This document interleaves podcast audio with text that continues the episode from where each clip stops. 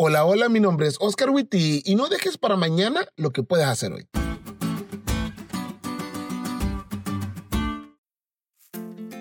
La frase no dejes para mañana lo que puedes hacer hoy es aplicada para diferentes casos. Por ejemplo, cuando tienes algún proyecto importante que hacer para alguna materia, pero aún falta mucho tiempo para que lo entregues. Algunos tendemos a decir, bueno, lo hago luego, arriesgándonos a que lo terminemos haciendo unas cuantas horas antes de la entrega nada más, o peor, no haciéndolo. Allí la frase no dejes para mañana lo que puedes hacer hoy aplica perfectamente. También cuando te gusta una chica o un chico y un día te levantas decidido o decidida a expresarle tus sentimientos, pero a medida van pasando más las horas, empiezas a mejor esperar encontrar el momento ideal. Y así pasan varios días y cuando te das cuenta, otra persona encontró el momento ideal antes que vos y pues tronaste por dejar para mañana lo que pudiste haber hecho hoy. Y otra de las ocasiones cuando aplica esta frase no es la regalo de la elección hoy. Cuando hay personas que dicen, yo voy a aportar para la obra de Dios ya que me muera. Tengo planeado dejar gran parte de mi herencia para la obra de Dios. Y cualquiera puede decir, oye, qué buena idea. Pues mira lo que dice la lección.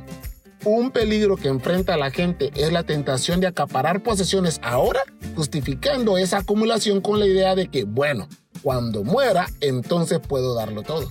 Aunque es mejor que gastarlo todo ahora, podemos y debemos hacer algo mejor que eso. De hecho, la señora White, hablando sobre las personas que piensan de esta manera, dice, vi que muchos se abstienen de dar para la causa y procuran acallar la conciencia diciendo que serán caritativos al morir. Ni siquiera se atreven a ejercitar fe y confianza en Dios, contribuyendo algo mientras tienen vida. Sin embargo, esta caridad de último momento no es lo que Cristo requiere de sus seguidores. No excusa de ninguna manera el egoísmo de los vivos. Aquellos que se aferran a su propiedad hasta el último momento la entregan más bien a la muerte que a la causa. Tal como dice mi mamá, a mí tráiganme flores mientras vivo y no hasta que me muera. Dios espera que ayudemos en vida donde podremos ver las vidas impactadas por nuestra ayuda y así ser motivados a dar aún más. Porque en lo que respecta a ayudar, no debemos dejar para mañana la ayuda que podemos dar.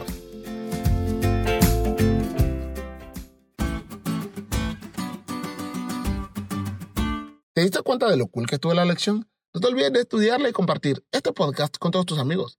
Es todo por hoy. Pero mañana tendremos otra oportunidad de estudiar juntos.